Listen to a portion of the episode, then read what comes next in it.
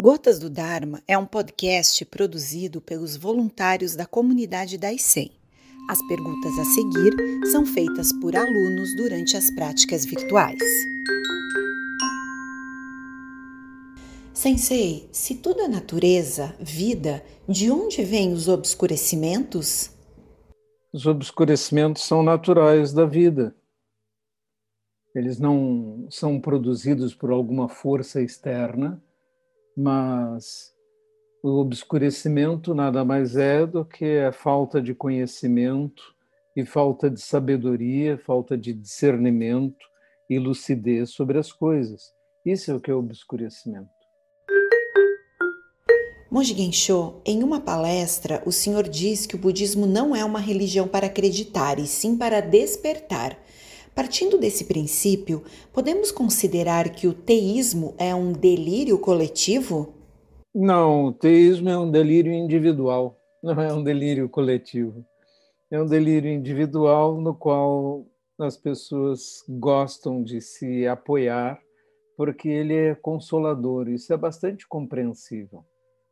Se você tem um pai substituto, que está lá em algum lugar e a quem você pode solicitar coisas e que vai atendê-lo. Isso é muito consolador.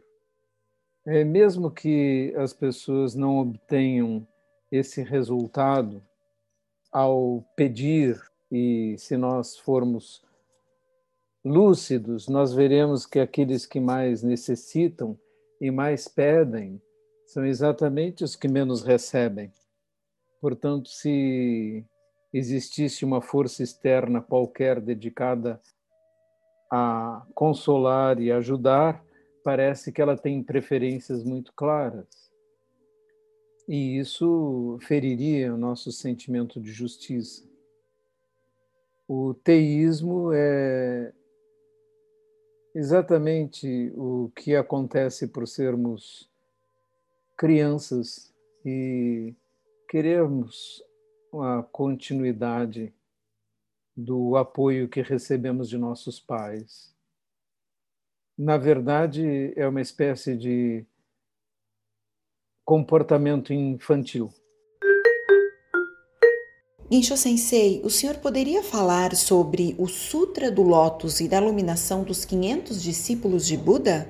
O Sutra do Lótus é um sutra que pode ser datado de alguns séculos depois de, de Buda. Na realidade, depois do século I, o primeiro sutra que se contrapõe ao, aos antigos sutras, o primeiro sutra importante é o Sutra de Vimalakirti que colocam um leigo como um comerciante, como um grande realizado espiritualmente e superior aos discípulos de Buda.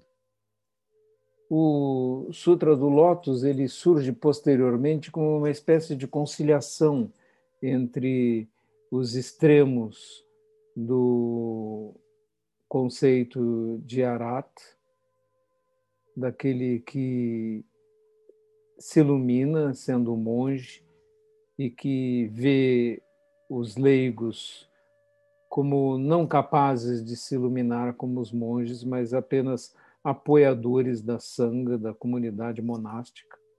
E nesses primeiros tempos, sanga se referia apenas aos monges, não, é, não se referia aos leigos. O fato de usarmos a palavra sanga como extensão abrangendo todos os praticantes, é uma coisa que só surge com o movimento Mahayana. E o movimento Mahayana é um movimento que surge depois do primeiro século depois de Cristo. O seu grande teórico, na realidade, é Nagarjuna, cuja data de nascimento não se conhece com precisão, mas chega-se a, a ser datada como 150 anos depois de Cristo, ou seja, 600 anos depois de Shakyamuni Buda. Então, o Sutra do Lótus é uma construção muito mais recente e veio a implementar o surgimento de outras escolas mais modernas.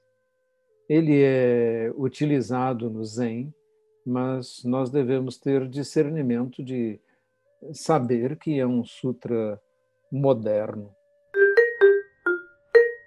Sensei, como saber se estou caminhando na direção correta no zazen? Caso perceba que não esteja, como me aprofundar e direcionar a prática? Nesse caso, se você tem dúvidas, eu estou falando com os alunos pessoalmente em conversas mais longas de 30, 40 minutos. Então, marquem uma entrevista e poderemos conversar sobre a sua prática individual. Sensei, achei interessante o trabalho liderado pelo Dalai Lama sobre o mapa de sentimentos. Existe algo semelhante no Zen?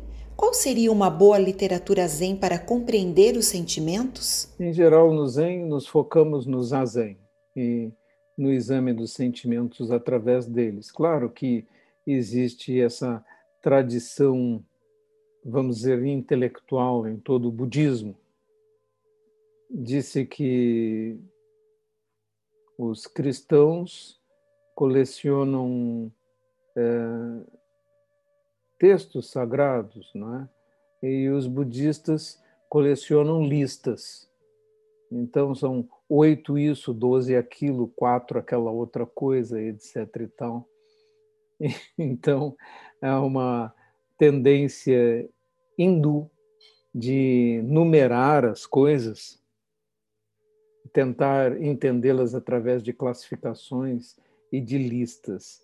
O Zen é uma espécie de heresia no sentido que se recusou a seguir essa tendência, embora ela apareça constantemente nos textos.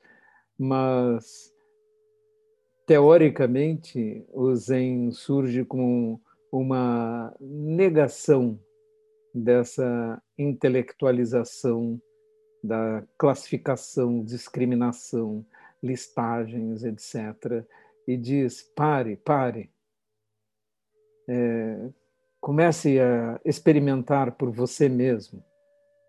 Não confie nas palavras dos outros, nem nas palavras dos outros. É, use o conhecimento e o ensinamento para procurar sua própria experiência. É a sua experiência no Zazen que importa não estas tentativas de traduzir através da linguagem a experiência, que é o que nós constantemente fazemos. Uma crítica que podemos fazer ao próprio Zen é que o Zen fala contra a linguagem e depois o mestre vem, fala bastante, escreve livro, etc e tal, e faz palestras. E uma vez eu perguntei sobre esse paradoxo para meu mestre é, Saikawa Roshi. Se as palavras não traduzem a realidade e não levam à iluminação, por que nós usamos tanto a linguagem? E ele respondeu: porque é tudo que nós temos. Sensei, o senhor poderia falar sobre máculas o pensamento pode gerar máculas ou fortalecê-las? Chamaríamos isso de marcas, né? marcas kármicas. E o pensamento, sim, conduz as palavras e as palavras conduzem as ações. Portanto, os pensamentos também produzem karma. Monge Gensho, existe algum tempo diário definido de prática de zazen apenas para os monges? Não, nenhuma regra ou receita específica, mas a prática monástica nos monastérios, que deve servir de modelo não só para os monges, mas para todas as pessoas, começa com zazen pela manhã e o zazen à noite. E durante alguns períodos de treinamento intensivo, vários zazens a mais durante o dia. Como já citei várias vezes, já tive a experiência de fazer 16 zazens de 40 minutos em um único dia, por estar fazendo uma prática intensiva num sexim no monastério de Yokoji. E isso se sucedeu por dias seguidos e realmente produz um efeito impressionante. Sensei, existe alguma relação histórica e atual entre o yoga e o budismo? Os mestres de prática antigamente chamavam-se yogis, e Buda teve dois grandes mestres yogis, Alara Kalama e Brahmaputra. Nem Shakyamuni Buda dispensou professores. Agora, aquilo que entendemos atualmente como yoga, normalmente é Hatha Yoga, ou seja, a prática de asanas, de posturas.